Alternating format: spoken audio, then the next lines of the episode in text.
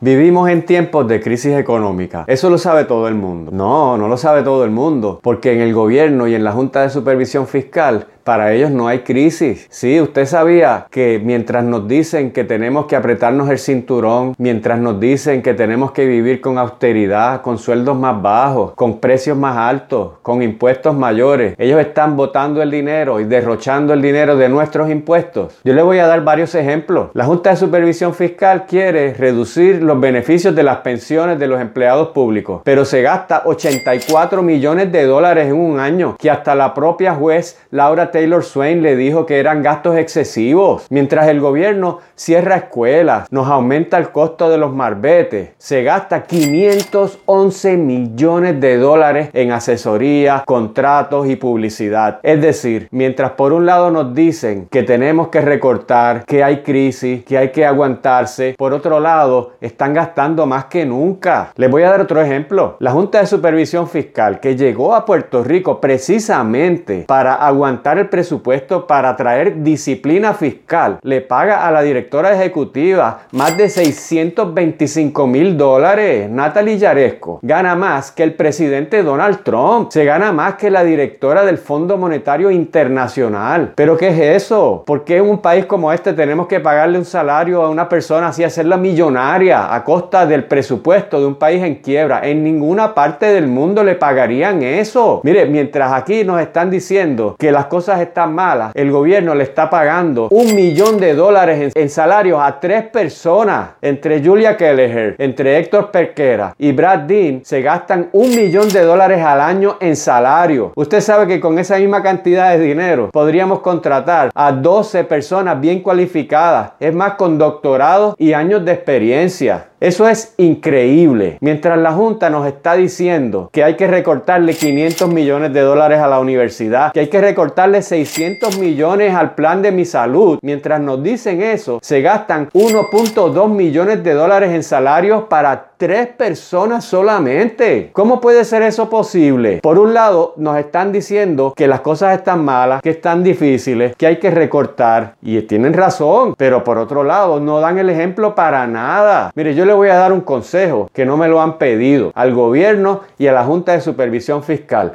Comiencen por la casa. Porque si ustedes quieren que haya empatía, si ustedes quieren que nosotros, el pueblo, entendamos el mensaje y que respetemos sus decisiones, ustedes tienen que a ser austeros en sus gastos, que son gastos del dinero nuestro, porque son gastos de impuestos. Así que mientras ustedes continúen gastando de esa forma y despilfarrando de esa manera y haciendo millonarios a un puñadito de personas, el pueblo no les va a creer ni los va a apoyar, porque se van a dar cuenta de que hay una doble vara. Así que está bueno ya de eso y vamos a aplicar la austeridad y la ética a todo el mundo. No puede ser solamente al pueblo y a los que mandan sigan viviendo como millonarios a costa del pueblo.